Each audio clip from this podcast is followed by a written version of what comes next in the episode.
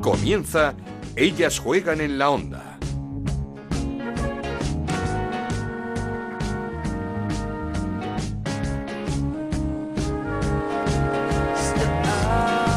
Bienvenidos una semana más y vaya semana. Ellas juegan el podcast de Onda Cero dedicado al fútbol femenino. Nos podéis encontrar en ondacero.es y en nuestra cuenta de Twitter en arroba ellas juegan OCR. Toda la familia del fútbol femenino en España, que cada día, por cierto, crece más, estamos de enhorabuena. Porque en la madrugada del sábado al domingo, cerca de la una de la madrugada, la selección sub-17 hacía historia. Ganaba por primera vez un mundial femenino para nuestro país. Un título que ha llegado después de muchos años de sacrificio, de esfuerzo, de lucha para que se reconociese este deporte. Lo ha ganado una generación espectacular comandada por Claudia Pina, la jugadora del Barça, balón de oro del Mundial, bota de plata con siete goles, dos de ellos logrados en la final ante México. Una generación con Catacol, mejor portera del campeonato, o con Ena, Eva Navarro o Irene López, balón de bronce también en este Mundial. Una generación que representa a todas esas mujeres, a todas esas futbolistas que durante mucho tiempo han trabajado, han luchado, han presionado para que este momento llegase y por fin ha llegado. No sabemos si pronto o tarde, pero ha llegado. ¿Y de qué manera? Porque esto ya es imparable. El fútbol femenino español cierra un 2018 para la historia con un campeonato del mundo sub-17, un subcampeonato del mundo sub-20, un campeonato de Europa sub-17 y un campeonato de Europa sub-19. Y el año que viene, en Francia, Mundial absoluto. Nos toca soñar, es el momento de soñar. Ahora os hablamos de ese primer mundial para España que va a copar el programa de hoy, pero este fin de semana también ha habido Liga Iberdrola. Atlético de Madrid y Barça se han puesto serios, ganando con facilidad a rivales de entidad.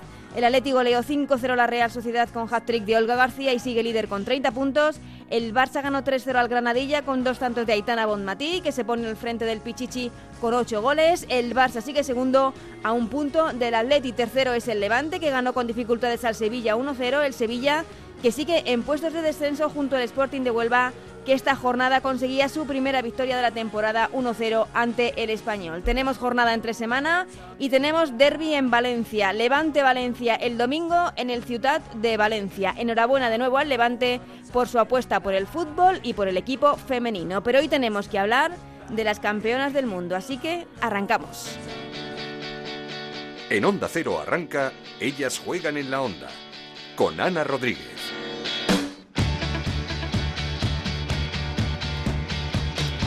Y el lunes Gonzalo Palafox y yo estuvimos en esa recepción de las campeonas en la Federación Española de Fútbol, del homenaje que se hizo a nuestras 21 heroínas y a Toña Isa, la seleccionadora.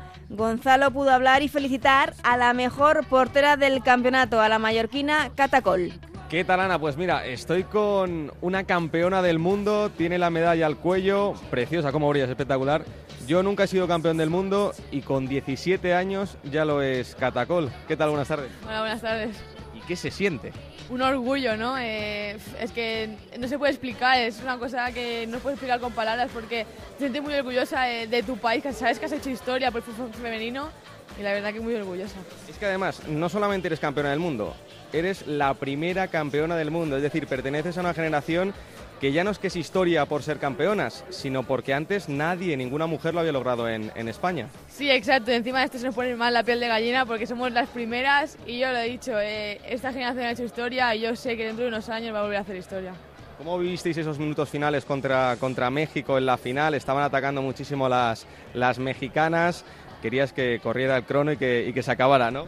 Sí, a mí me da mucha rabia, pero cuando perdemos el crono va así, cuando ganamos el crono va a dos por hora. Yo no lo entiendo y la verdad que te entra el cagazo, ¿no? De decir, a ver si ahora voy a perder una final. Eh, perdimos una hace tres meses y voy a perder otra final. Eh, te entra un poco el cagazo, pues sabes que eres consciente de que el equipo es mucho mejor que el rival y al final confías en el equipo.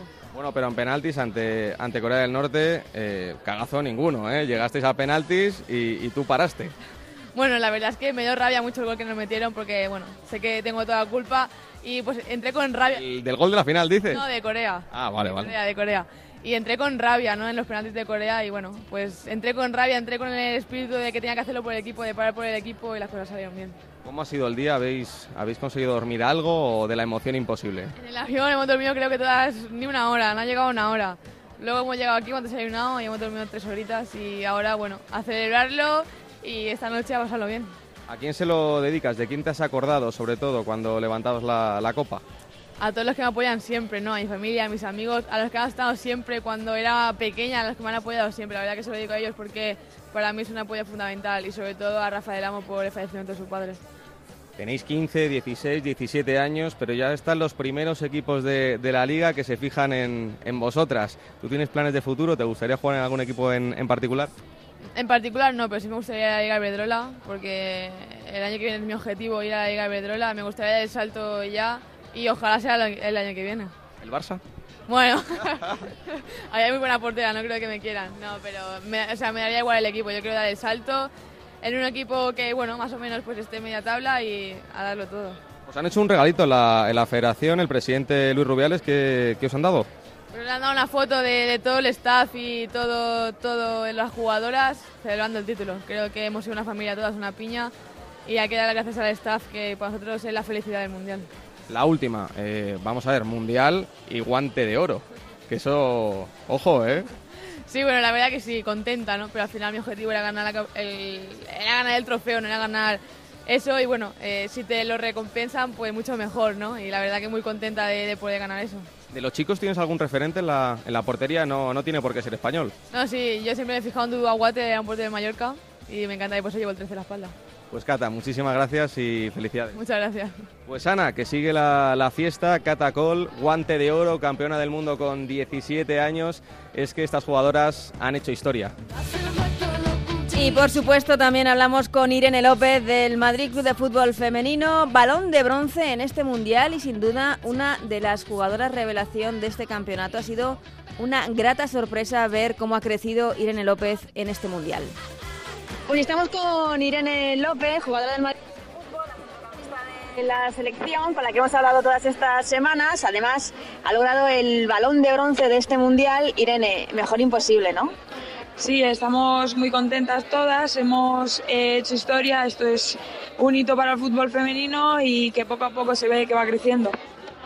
¿Cómo te sientes? ¿Eres ya consciente de lo que se ha conseguido? ¿Estáis todavía un poco aterrizando? Eh, porque se hemos visto un poco tranquilas en este acto. Sí, bueno, yo me he emocionado, estábamos eh, pensándolo y todavía yo creo que es pronto para ser conscientes de todo lo que hemos hecho, así que yo creo que pasadas unos días nos iremos dando cuenta de que lo que hemos hecho es una cosa muy grande y muy importante para el fútbol femenino español y el fútbol español. ¿Cómo fue ese momento en el que el árbitro, la árbitra canadiense pita ese final? ¿Cómo lo celebrasteis? ¿Cómo, cómo explotasteis? ¿Cómo fue ese momento? Pues fue, la verdad es que fue precioso. Eh, yo si me tengo que quedar con un momento con ese. Eh, nos dejamos, eh, lo dejamos ya todo fuera. Fueron lloros de alegría, como de decir el trabajo ya está hecho, lo hemos conseguido. Esto es increíble. ¿Y ese balón de bronce del mundial te lo esperabas? ¿Fue una sorpresa? ¿Cómo lo recibiste?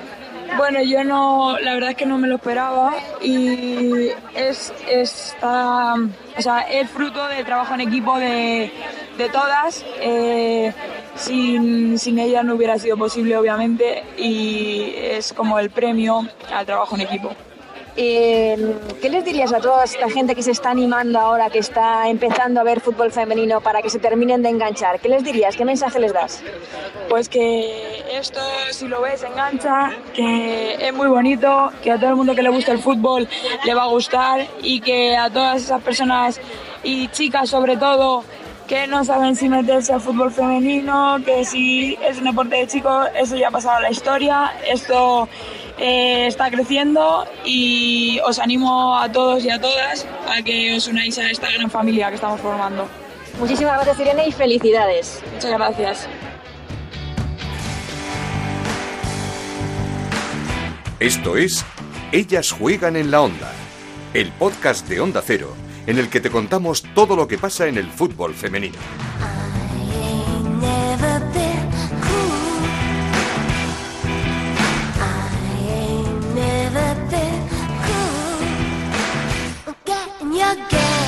Esa era la fiesta de las campeonas, la fiesta en la Federación Española de Fútbol, pero sin duda teníamos muchas ganas de hablar con la seleccionadora, con Toña Is, una mujer que lleva muchos años trabajando para que crezca el fútbol femenino aquí en España, primero como futbolista, ahora en los banquillos y que seguro que está viviendo la recompensa a tanto esfuerzo. ¿Qué tal, Toña? ¿Cómo estás? Hola, ¿qué tal? Bien, gracias. Voz de cansada ya de tanto acto, de tanta celebración, ¿no? Sí, bueno, de celebración la verdad poco. No ha dado tiempo. no ha dado tiempo todavía, pero bueno, sí, estamos cansadas del viaje, hemos llegado ya a las 5 de la mañana y bueno, apenas hemos tenido tiempo para, para descansar. Entre, bueno, pero que, que bienvenido sea, eh, que sea todo por, por, algo así. Por supuesto, felicidades que no, no te hemos felicitado, eh, felicitado porque, porque habéis hecho historia. Sí, Sí, sí, lo sabemos. Mm. No somos conscientes todavía de lo que hemos conseguido, pero poco a poco ya estamos viendo la repercusión que ha tenido, eh, cómo se está volcando todo el mundo, todos los medios de comunicación. Al llegar al aeropuerto ya, ya sabíamos eh, lo que estaba pasando, ¿no? Eh, dices que, que, no sois conscientes, pero yo, sin embargo, te he escuchado en el acto que ha celebrado la Federación muy emocionada y, y sí que me daba la, la sensación de de que eras muy consciente de lo que se había conseguido y de lo que ha costado eh, llegar hasta este hasta este logro, hasta este momento. Sí, sí, por eso te decía que una vez que hemos aterrizado en España eh, empezamos a darnos cuenta de lo que habíamos conseguido y bueno, el acto de la federación hoy y que nos ha brindado eh, el presidente con, con todas las personas, eh, todos los trabajadores de la federación ha sido impresionante, ha sido eh, muy emotivo, se me han caído las lágrimas al ver, al ver el, el vídeo que han proyectado y recordando eh, pues eso pues eh, buenos malos momentos que hemos pasado que hemos vivido y, y, que bueno que, todos sabemos que es un mundial y que no es fácil. Mm, sí pero era te, preguntaba por eso porque se te veía muy consciente de lo que ha costado de los años y del esfuerzo de muchas personas de muchas mujeres de muchas futbolistas por porque ahora se vayan recogiendo estos frutos.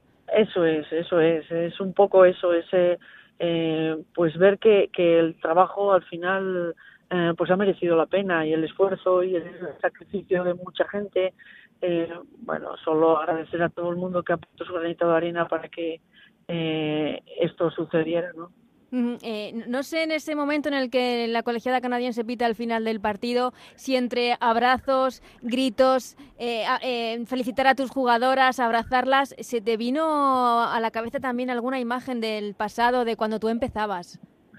Sí, claro, siempre lo digo yo, como he sido jugadora, pues has vivido muchas experiencias, pues no como esa, ojalá la hubiera podido vivir yo como jugadora, pero pero similares, ¿no? En campeonatos de Europa y, y, y, te vienen a la cabeza esos recuerdos eh, y sobre todo que, que, es algo que no vas a olvidar en toda tu vida, ¿no? Estos momentos que hemos vivido aquí, pues eso eso queda para el recuerdo. Sin duda. El, el momento de cuartos de final, ese partido, esa eliminatoria, eh, pasada en los penaltis, dos paradas de Catacol, en esa misma ronda cae también en los penaltis Japón, ahí dijiste, uff, ¿Esto hay que aprovecharlo? Sí, sí, desde luego. Eh, al, cuanto sabíamos que, que Corea era eh, lo que queríamos evitar, ¿no? El partido contra Corea creo que ha sido un partido muy serio. Eh, se había planteado, pues, eh, eh, creo que muy bien para, para poder ser mejor que ellas, para poder contrarrestar todo lo que hacían, que no era fácil y al final pues se consiguió se consiguió no perder el partido como nos había pasado en otras ocasiones y los penaltis son una lotería eh, pero bueno para eso tenemos portera para eso tenemos jugadoras que son las que hacen los goles no y cuéntanos háblanos de este grupo de, de jugadoras de chicas muy jóvenes de 15 a 17 años eh, muy jóvenes como digo pero que parece muy maduro. Sí, es, eh, sí, son chicas que para la edad que tienen, la verdad que son muy maduras, son más maduras de, eh, que las niñas de su edad. No sé si es por el deporte que practican, porque pues que no lo uh, saben que no lo tienen fácil, que, que no es como, como un chico, ¿no? Eh, entonces pues las hace ser eh, pues eso más fuertes y, y al final pues eso eso en el campo pues se refleja eh, sin más no Mm, es que te, quería decir, eh, hemos hablado con Irene López, que no sé si ha sido una de las sorpresas de este mundial.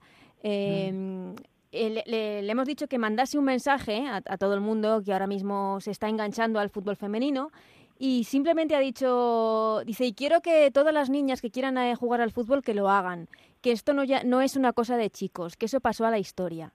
Era tan fácil, era tan fácil eh, eh, como que, que, se dejase de ver a las niñas que jugaban al fútbol como bichos raros, integrarlas dentro de un deporte para el que parecía que no estaban hechas. Era, era tan fácil como eso. Sí, claro, simplemente, o sea, con un detalle tan uh, tan minúsculo como mm. eso, o sea, el, el, decir pues que lo vean eh, igual que a los chicos, o sea, simplemente es eso, algo eh, de igualdad, digamos, ¿no? Ver ver ver igualdad entre una chica y un chico jugando a fútbol sin más, o sea, es, simplemente ese detalle. Mm, y, claro que sí, claro que sí, pues lo que dice Irene, pues eso, eh, si quieren jugar, que, que jueguen, que se lo digan a sus padres, que se lo digan abiertamente y que no tengan eh, por ser niñas ningún tipo de prejuicio a la hora de, practicar ese deporte. ¿no? Eh, también nos dijo Irene que uno de sus referentes era Vero Boquete. ¿Crees que también es importante que esta generación haya podido crecer ya con referentes femeninos? Sí, claro, eh, de todas, todas. Eh, antes eh, yo jugaba al fútbol y mis referentes eran chicos. Pues, pues poco a poco hemos conseguido que, que las referentes de, para chicas que juegan al fútbol sean de su mismo género. Y, y, claro que sí, pues mira si hemos avanzado en ese sentido. no quiero individualizar porque me parece que lo más importante de este título ha sido el grupo, el bloque, pero además hablando con todas las jugadoras esta mañana en la federación, lo han destacado todas, pero supongo que también es, es un, un lujo dirigir, como dices también, a jugadoras muy maduras Catacol fundamental durante todo el campeonato esa tanda de penaltis en, en los cuartos de final ante Corea, una líder como Eva Navarro, eh, Irene López, que, que, para todos ha sido un poco sorpresa porque no la teníamos tan situada, balón de bronce en este mundial, y, que no sé, no sé qué puedes decir de Claudia Pina, de la personalidad y, con el, la que ha jugado Claudia Pina. Sí, son jugadoras top, vamos a ver, están, estas jugadoras eh, son las mejores del mundo de su edad, entonces está claro, lo han demostrado en un mundial y, todas esas jugadoras que estás diciendo. Eh, Irene, pues Irene, quizás un poco la revelación de este torneo. Es una niña que, que, llevo siguiendo desde hace tiempo, que es una niña que, que siempre me gusta, tiene muy buenas cualidades para lo que nosotros queremos y, y al final pues ha explotado, ¿no? Eh, no acababa de, de, de coger, digamos, eh, su, su posición su, en el campo y al final se, eh, al cambiar el sistema ha aparecido la Irene que conocemos, ¿no? Eh, jugando de media punta, dejándole esa libertad de movimientos que pues que a ella tanto le gusta, ¿no? eh, Toña, siempre estamos diciendo, bueno, llevamos varios años diciendo la mejor generación del fútbol femenino español, pasa a la siguiente, que es la mejor generación del fútbol español. Con lo bien que se está trabajando tanto a nivel eh, de deporte base, de, de, fútbol base, a nivel de clubes, a nivel de federación también, ¿La mejor generación va a estar por llegar? Sí, esta generación del 2000, 2001, 2002 creo que va a ser difícil de, de, superar lo que han hecho, ¿no? Ganar en un mismo año estas chicas un europeo y un mundial, pues eh, pocas veces lo vamos a poder ver. Eh, no lo sé, eh, no sé si la mejor generación está por llegar aún, pero mm, el fútbol femenino está creciendo y vamos a poder disfrutar de, de, generaciones, pues si no mejores como esta al menos, estoy segura. Eh, no sé qué te ha dicho Jorge Vilda, pero creo que entre la sub-20 y la sub-17 les estáis metiendo una presión importante para el próximo Mundial. bueno, eh, intentamos hacer las cosas bien, simplemente eh, tiene un Mundial ahí cerca, Jorge pues eh, está trabajando también bien con las con las mayores eh, un mundial absoluto es muy complicado mm, bueno vamos a esperar a ver si tenemos suerte y pasamos el primer objetivo lo que es la fase de grupos y luego luego a ver lo que pasa hay una selección muy esperanzadora en la selección absoluta y grandes jugadoras que, que creo que, que, pueden dar mucho que hablar. Sin duda. La última, Toña, eh, te dejo ya que, que el día es, es largo y complicado. Eh, ¿De qué te sientes más orgullosa de todo lo que ha pasado en estos días en, Uruguay, de esta selección, de tu trabajo, de las chicas? ¿De qué? ¿Con qué te quedas? Eh, me quedo sobre todo con, el comportamiento de las niñas, cómo han sabido saber un grupo, ser un grupo. Em, eh, el ser un equipo, el ser una piña es, es fundamental para, para poder jugar bien luego. Si tú no, no tienes un equipo homogéneo fuera del campo, que sea un equipo de verdad, eh, en el campo no va a ser lo mismo. Entonces, quizás con ese buen ambiente que hubo, ese buen rollo, digamos, entre comillas, ya no solo de las niñas, de, de todo el staff que hemos estado trabajando eh, desde el primero hasta el último, desde el, las personas encargadas de material hasta, hasta el jefe de expedición, pasando por, por nosotros los seleccionadores, eh, pues eh, ha sido ha sido un equipo de verdad ha pasado en Lituania prácticamente hemos repetido equipo tanto de, jugadoras como de cuerpo técnico y, eso eso se refleja eh, en el campo siempre mm, pues eh, Toña Is, muchísimas gracias por estos minutos, por de relax, de hablar y que os quede un poquito también de tiempo para celebrarlo, que la ocasión lo merece. Sí, a ver si tenemos algo de tiempo y podemos celebrarlo como se merece. Muchas gracias. ¿eh? Seguimos con Ellas Juegan en la Onda, con Ana Rodríguez.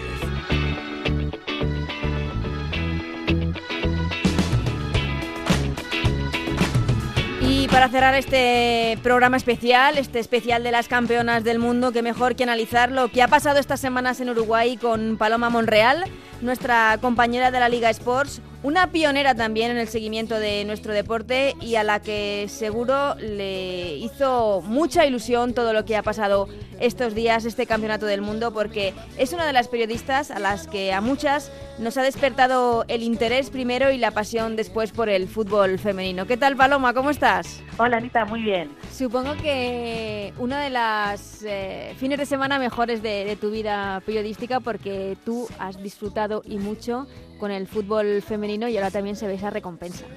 Hombre, es que, ¿qué no se va a decir que íbamos a ver a España proclamarse campeona del mundo de fútbol? O sea, es que esto, eh, que, que, las chicas fuesen campeonas del mundo de fútbol, mm, yo creo que es algo que llevamos rozando, porque es verdad que llevamos tiempo rozándolo, ¿eh? que, que decimos es una proeza, pero yo creo que también es una proeza porque nos habíamos acostumbrado un poco a estar ahí, ¿no? Eh, en ese podio, ser subcampeonas, veíamos a las sub-19, eh, ahí teníamos el 17, a ver si lo conseguían y parecía que se nos resistía, que siempre íbamos a tener a alguien mejor que nosotras, ¿no?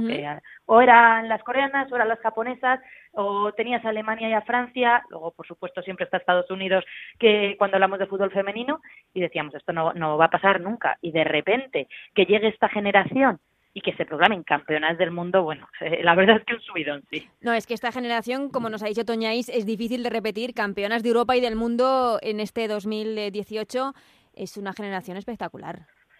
Sí, la verdad es que encima es una generación de, de chicas, ¿no? Que por un lado ya teníamos a estas tres pilares de la sub-19, ¿no? Eh, eh, a Catacol, a Eva Navarro, a Claudia Pina, que decíamos, oye, estas chicas prometen, ¿no? Y, ah, que también pueden jugar en las 17, pero ¿qué años tienen? Claro. Que parece que dices, pero ¿cómo pueden ser tan pequeñas y estar dando la talla así? Pero eso, te quedas siempre con el, bueno, mm, a ver qué pasará luego, ¿no? Eh, que también es verdad que llevamos años viendo a las selecciones eh, inferiores teniendo éxitos, porque mm, desde que bueno llegó ya Jorge Vilda y esa sub-17, esa sub-19 están abonados al podio, pero parecía que se nos resistía, ¿no? Y, y de repente se han juntado unas jugadoras que han logrado algo, bueno, pues que es que solamente teníamos nuestra generación de Nigeria y los campeones del mundo de 2010. Es que poder decir que está en esa altura es algo pues eh, que, que, es muy fuerte y, y, ellas lo van a poder decir toda su vida, ¿no? Que son campeonas del mundo de fútbol. Sí, y como decías tú, qué pequeñas y qué personalidad con la que han jugado, porque lo de Claudia Pina en la final, eh, yo no sé cómo lo viste. Bueno, pues otro espectáculo, ¿no? O sea, al final eh, las ves con un poderío y, y, dices, pero ¿cuántos años tienen? O sea, de verdad, eh, eh, yo me lo sigo preguntando, ¿no? Dices, pero el DNI de estas chicas, eh, ¿cómo, qué bien juegan?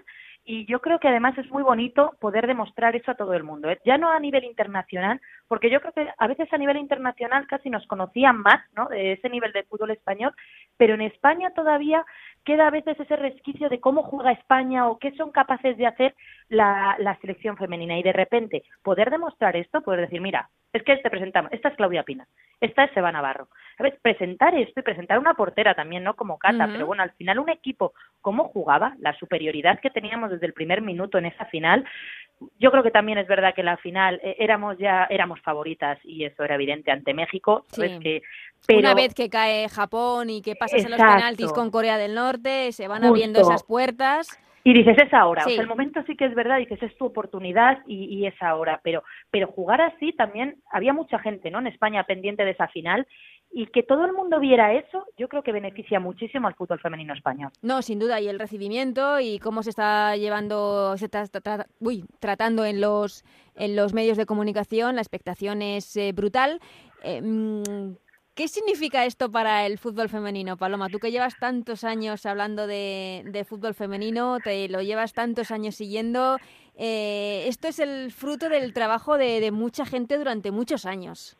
Pues yo creo que sí, yo creo que también ese es un camino, ¿no? Que siempre hablamos, necesitamos referentes, eh, necesitamos a chicas, bueno, pues estas chicas que están jugando ahora son chicas al final de, de, qué año, del año 2000, del año 2001, es decir, cuando España consiguió su primer gran éxito, que fue en ese 2004, ¿no? Con esa generación de Vero Boquete, eh, sí. ese primer gran éxito ellas eran niñas de tres años. O sea, les queda muy, muy lejano. Al final han crecido en unas eh, generaciones que no tienen nada que ver a todas las pioneras que hemos tenido, ¿no? Incluso a las chicas que están ahora jugando en la Liga Iberdrola. Entonces, al final se nota que el cambio está llegando, se nota que cada vez hay chicas que desde pequeñas están preparadas y que son futbolistas, que eso también era lo que faltaba, ¿no? Que decías, pues llegan al fútbol un poco mayores o no han aprendido tanto, o no han tenido Ahora ya no. Ahora estas niñas han crecido muchas de ellas en equipos de chicas, eh, jugando en categorías contra chicos, pero formándose y llegan y las vemos jugar y dices, si es que juegan muy bien. Entonces yo creo que es, es, un paso muy importante y que ahora les lanza una patata caliente a la selección absoluta, porque claro, ahora... se lo he preguntado a Toña Is, que el, eh, la responsabilidad y la presión que le están eh, creando a Jorge Vilda es brutal. Totalmente, porque al final dices, oye, que nosotras con la sub-19, campeonas de Europa, estamos ahí, subcampeonas del mundo, tenemos a eh, campeonas del mundo, ahora sub-17. Pues esto ahora tú tienes, no puedes hacer menos. Es decir, no, es que, es que no se puede parar.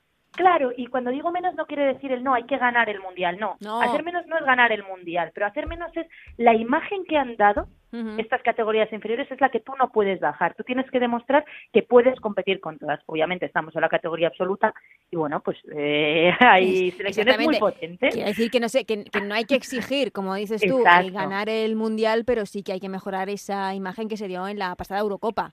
Justo, y bueno, que ya lo hablamos el otro día aquí, es verdad, no vamos a repetirlo, pero que al final contra Alemania, pues lo que dijimos, ¿no? Contra Alemania ya sería una imagen mucho mejor y al final eso es lo que pedimos, ¿no? Que, que veamos una selección que nos haga disfrutar, que tú luego eh, puedes ganar o perder, pues ahora estoy pensando en, en Naikari, ¿no?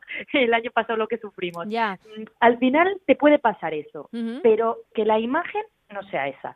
Y yo creo que ahora es eso, se está generando un clima que hablamos pues que necesitamos éxitos, ¿no? También necesitamos referentes, los estamos teniendo. O sea, ahora mismo eh, estamos viviendo un momento histórico y tenemos a unas campeonas del mundo. Pues ahora el año que viene la imagen hay que darla y la talla hay que darla. Ajá. Em, Paloma, todos coincidimos en que el grupo, la generación es brutal, eh, un grupo de niñas eh, además muy maduras para su edad, porque muchas de ellas eh, llegaban con 15, 16 años a este campeonato. No queremos individualizar, pero es que hay nombres propios que, de los que hay que hablar, como el de Claudia Pina, Catacol, Eva Navarro y no sé si Irene López ha sido la revelación de este campeonato, no sé cómo lo has visto. Sí, a ver, al final es verdad que a mí me sale un poco la vena prudente, ¿no? Pero también era prudente el otro día con Aitana y mira, otros dos goles más, ¿no? Eh, es verdad que yo todavía las veo jóvenes. Eh, creo que están todavía en formación que eh, tienen que crecer, que tienen que jugar en la Liga Iberdrola, o sea, tienen que, afianzarse, ¿no? Que al final eh, la mayoría son jugadoras que no están, o sea, que todavía no están afianzadas. Bueno, tenemos a Eva Navarro en el caso del Levante, pero mm, se ha perdido ahora por todo el Mundial, no han estado convocadas, tal. Ganarse un puesto en este Levante mm, tiene mucho mérito, ¿no? Porque mira las jugadoras que tiene al lado. Entonces, yo creo que es esperanzador, pero sí que es verdad que creo que son todavía muy jóvenes y que al final, mira, también, eh, por ejemplo, Patrick Jarro, Aitana o Naikari, ¿no? Cuando hablamos de estas categorías inferiores, son jugadoras, evidentemente, todas las que has dicho que van a estar ahí, que las U19 van a estar, que van a seguir y que lo normal es que den el salto a la absoluta. Pero que todavía creo que están en ese periodo de formación y que tienen que ascenderse a la Liga Iberdrola. Que bueno, estamos viendo a Patria Jarro y Aitana afianzadas ahora mismo en el Barça, ¿no? Bueno, es que Aitana está pichichi de la Liga Iberdrola. Aitana está pichichi, o sea, es que quién iba a decir que ya no es, no es que se haya ganado un hueco en el Barça, es que encima eh, es la voladora del Barça, juega de titular, o sea, dices, pero pero tú, otra, ¿no? Que miramos el DNI y decimos, pero ¿cuántos años tienes? Exactamente y siempre lo había demostrado de niña. Entonces, es verdad que tiene toda la pinta que esas jugadoras van a llegar. A mí, por ejemplo, me da mucha alegría lo de Catacol, porque me parece que tener eh, porteras así, que bueno, ha habido, ahora está María Asun también, eh, Sarita Serrat en su momento, tener estos relevos creo que es muy bueno, también para crear referentes de porteras, que es más difícil y que hace falta, ¿no? Pero, pero bueno, que habrá que ver la progresión de todas estas chicas porque prometen mucho. Sin duda, y nosotros aquí que, que lo veremos y estaremos atentos a todas ellas. Eh, Paloma, enhorabuena, felicidades a ti también, porque sé que este título también te hará muchísima ilusión y te tengo que agradecer que nos hayas metido a muchas de nosotras el interés y la pasión por el fútbol femenino, que no lo teníamos tan arraigado y que gracias a ti lo seguimos y, lo amamos ahora como, como vamos, como, como si fuésemos pioneras en esto.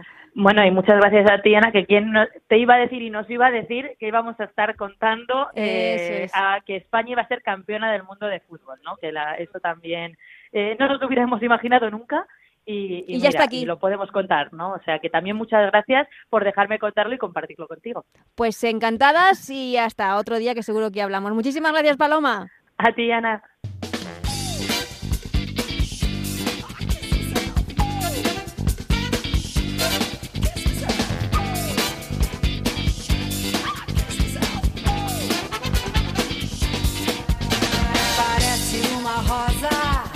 Pues hasta aquí este programa 14 de Ellas Juegan que hemos dedicado de forma especial a esa selección sub-17 campeona del mundo en Uruguay, la primera vez que una selección femenina de fútbol en España se proclama campeona del mundo y que vengan muchas más. Gracias como siempre a Raúl Granado, a Gonzalo Palafox y a Nacho García en la parte técnica que hacen posible una semana más que Ellas Juegan salga adelante. Muchísimas gracias a todos vosotros por estar ahí. Nos vemos la semana que viene. Hasta entonces, que seáis muy felices. Adiós.